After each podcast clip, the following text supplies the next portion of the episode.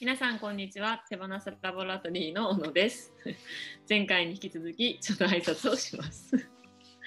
えっと手放すラボラトリーでは新しい形の組織を研究したりオンラインコミュニティなどをグループを作ってそこで情報を交換したりえっと陸送テキストを無料で配送したりしておりますのででそのテキストの配送を私が担当しているのでぜひ皆さん気になる方はお申し込みください。それではお願いします。よろしくお願いします。えー、手放す系ラボラトリーの坂東です。とですね、ツイッターのアカウントが僕ら公式であるんですけど、そこで質問箱に質問が届いてまして、それについて今日はお答えしたいなと思うんですけど、はい。質問を小野さん読んでもらえますでしょうか？はい。質問は、えっ、と、人が存在意義や幸せを感じられる職場、会社を作りたいと思っています。一つでも多くそれをなすには、どんな行動が必要なのでしょうか？ということ結構抽象的な、うん、深い、深そうな質問ですね。知りたいですね。うんうんうん。さっき言ってたじゃない、小野さん。これ収録前に。あれなんだったっけ？あの、人でしょ？これからの組織づくりは人ですってあのトヨタの社長がよく言ってるので私もやっぱりこう人そこで働く人たちのコミュニケーションとかつながりとか、うん、ワークとか、うん、やっぱりそこが一番じゃないのかなと思います。なんか本当に大仕事でも、人が良かったりとかも、メンバーで仲良かったら乗り越えれるじゃないですか。うん、でどんなに好きな仕事しててもメンバーがすごい仲悪くてとかだったら絶対楽しくないしなんかやっぱ人で働き方とか幸福度とか変わるなとか思いますけどね、私は。うん。確かにね、幸福度ね、うん、変わるよね。うん。存在意義っていうところはどうなんですかね。存在意義ってなんか、ティールとかでありましたよね。あとね、存在目的って言い方してるけど、まあお、同じことだと思うんだけどね。うん、プレスカンパニーは何でしたっけ？覚えてる？え？あ、これですか？こと言葉、言葉。優しい組優しい組織が増える。そう。でしたよね。うん。優しい組織がでしたよね。O じゃなくて、O 増やすじゃなくて、増える。が増える。うん。まあ、そのために僕らが何かできることをしようっていうことを半年ぐらい前をね、決めたのはね。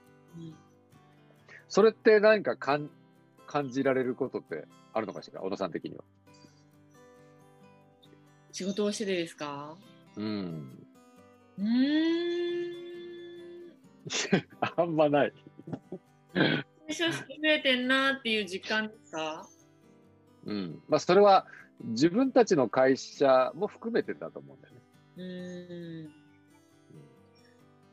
あでもちょっとコロナになってからは、うん、なんかこう人の話とかを聞くともう出勤自由とか、うん、転勤がなくなったとか、うん、そういう話を聞くとそういうのってやっぱその人のことを思ってちゃんと何ですかね考えてくれてるから優しいなとは思いますけどね。はいはい。あ、そういう会社がよそに増えてきてるんじゃないかと。うん、はい。うん。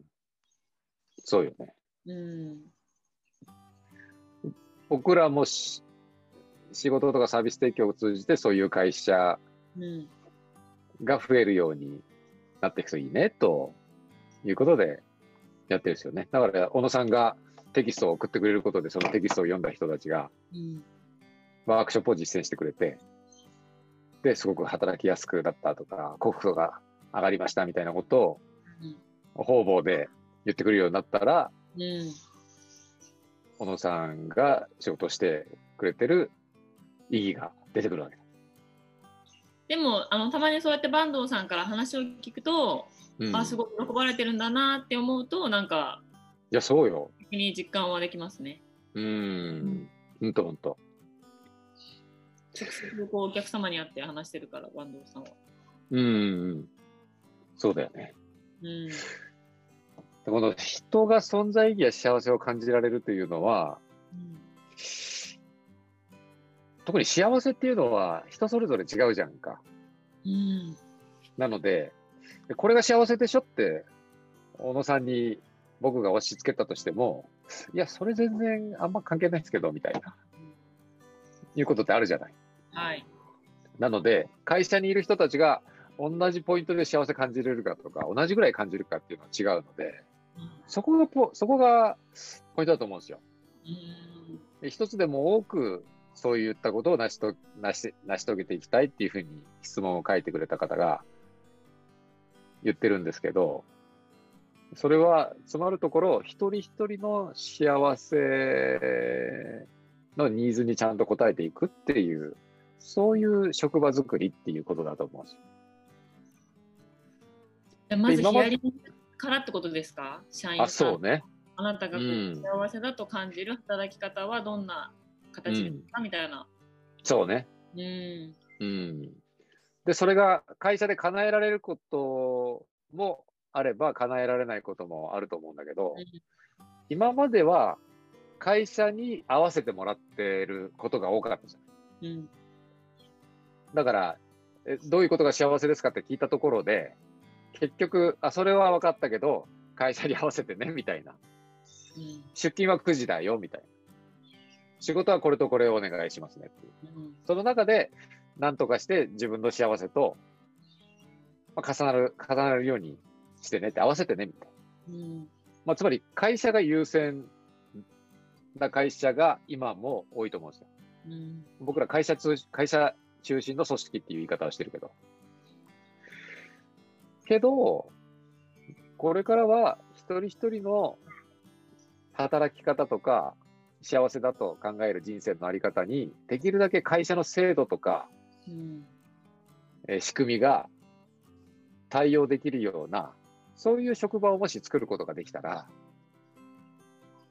え一つでも多く存在意義や幸せを感じられるっていうところにつながってくると思うんですよ。うん、それは僕らは会社中心じゃなくて人間中心の組織だっていう言い方をしてて、それを僕らのプログラムのディクソも通じて、そういったことを実現していこうっていうことで言ってるじゃないですか。一緒ですね、トヨタと。そうなのよ。トヨタの社長は人、人って言ってんだよね。そう。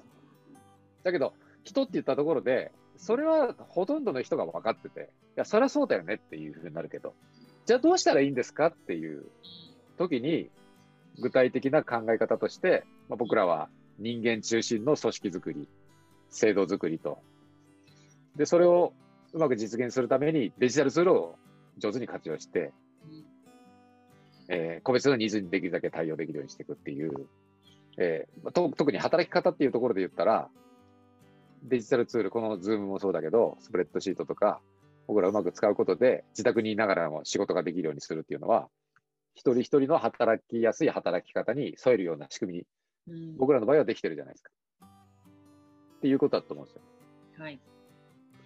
だから、人だよっていうふうに言ってても、でも、いや、会社には出勤してねとか、うん、仕事はこれとこれとこれをいつまでにみたいな、あの、ちゃんと指示された通りやってねとか、でも人だよとかいうふうに 言われても、え？とかなるじゃない。うんそれが、まあ、はデジタルツールとか IT がすごく進歩してるんで、一人一人の働き方とかにそんなに手間暇かけなくても、そう言いやすくできてるっていうところが、これからの時代の組織作りのポイントだと思うんですよね。僕らが、あの結構前にやったのは、うん、去年だったっけな、一人一人が、えー、欲しい収入とか、働きたい時間とか、そういうのを一人一人整理してしたことあったじゃない。これからの自分た自分の人生とか家族の人生とか考えたら、あ収入これぐらいこの時に必要だなとか、まあ、そうするとこれぐらい今稼げた方がいいのかなとか。は、そのためにどれくらい時間使えるのかとか。うんまあ、これ、これ以上は働きたくないとか。あとは、この仕事はあんまりしたくないとか。この仕事の方がしたいとか。いうことをやったじゃないですか。うん、で、えー、それをやった上で、そのお互いのニーズを寄せ集めて、役割の分担とかしたと思うんだけど、はい、それも一つ、それぞれの幸せ感が感じられやすいようにするための方法だと思うんですよ。そうですね。全部叶わなくてもでも1個でも叶ったら幸福度は増しますよね、うん、そうよね。まずそのプロセス自身に納得感が感じられやすいと思うんだよ、うん、あ前提としてそういう形で、うん、ね、自分たちがそれぞれやりたいっていう中でできる範囲でやるっていうことにするんだったらあじゃあこの部分は自分があんま得意じゃないけど他にやる人いないから頑張ろうかなとかいうふうに思いやすいというか。うんいうようなことも一つの手で、うん、そういったことの積み重ねだと思うんですよ。はい。でもそれは手作業でそういうのやってたらとっても労力もかかっちゃうし、うん、大変なので、それをうまくデジタルツールを使って簡素化していこうっていう。確かに聞いてくれたのに何にも変わらなかったら逆にテンション下がりますよね。そうよね。じゃあ、うん、じゃあそれは今後の検討課題として、いずれ頑張りますよみたいな。やっぱそれ聞いた後どうするかっていうのがすごい重要になりそうですね。うん、やっぱり制度って一回決めちゃうと変えにくかったり変えるのも大変だったりするんで、それどうやって臨機応変に変更していけるかっていうことが大事なんでしょうね。はいはい。というふうに思いました。わかりました。それでは。人間中心の組織づくりですね。あそうですね。はい。それをデジタルツールでうまく労力がかからないように、え効率よく、えー、それぞれのニーズに対応できるような制度、柔軟な制度設計にしていくっていうことですね。はい。そうすると、まあ、幸せな働き方ができる人が増えて、優しい組織が増えていきますね。そうそうそうそう。はい、わかりました、はい。それでは今回もご覧いただきありがとうございました。ありがとうございました。